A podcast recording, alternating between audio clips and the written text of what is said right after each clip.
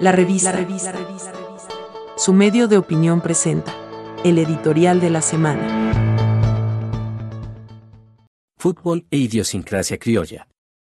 La telenovela de estos días ha sido protagonizada por tres futbolistas, unos federativos y un ex técnico de la selección nacional, pero también por abogados, fiscales y defensores y medios de comunicación, sin olvidar una ávida audiencia que se nutre igualmente del escándalo.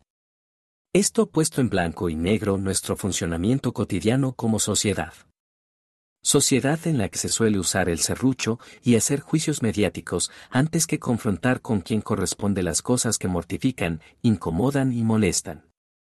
En este caso, pareciera evidente a observadores externos no tan apasionados, que al calor de su enojo, él o los futbolistas dijeron cosas que no debieron haber expresado, pero es al mismo tiempo difícil de imaginar cómo personas tan creyentes y disciplinadas quisieran en realidad plasmar su ira, llevando a la acción de forma tan dañina su circunstancial enojo pero a partir del momento en que unos hicieron públicos los comentarios y los usodichos reaccionaran con una demanda, era lógico que se empezara a montar la obra de teatro, la cual hoy casi muchos parecen disfrutar y realmente muy pocos lamentar.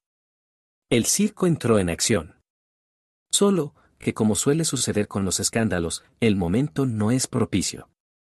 Los protagonistas son jugadores muy respetados en el campo de juego, pero también lo son por su liderazgo ante sus compañeros y más allá. Así ha sido desde hace muchos años. Acá lo que sucedió posiblemente es que las inconformidades y los resentimientos se salieron de la caja como suele ocurrir y pasaron a formar parte hoy en día del patrimonio novelesco tico, pues nos encanta cuando hay intimidades aflorando de esta forma, tiradas a los cuatro vientos. El morbo se convierte en la cuestión colectiva, más que los temas de orden ético o jurídicos de por medio.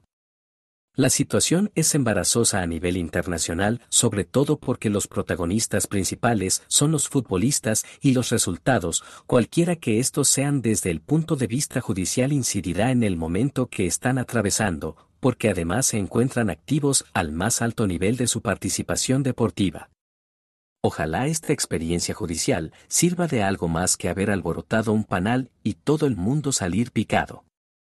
La moraleja es que cuando el polvo y la basura se meten tanto debajo de la alfombra, llegará el momento en que ya no será posible dejarla allí, y entonces todo se terminará ensuciando.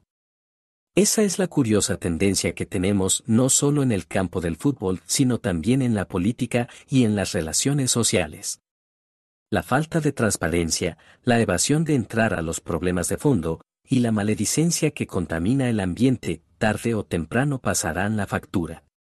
Lamentablemente este tipo de actitudes se repiten día con día, y los buenos ejemplos y las experiencias de aprendizaje las tiramos por la borda. Lo ideal será, cuando aprendamos a enfrentar frontal pero asertivamente los problemas que nos aquejan, así como dejar de evadir la responsabilidad que corresponde. Todo ello implica nuevas actitudes y una gran responsabilidad. Quizás al ser este un momento de crisis tan compleja, por tanto de grandes oportunidades, podamos enumbarnos en otra dirección. Encuentre la revista en las plataformas de Anchor, Spotify, Google Podcasts y Apple Podcasts. La revista, el medio de opinión de Costa Rica.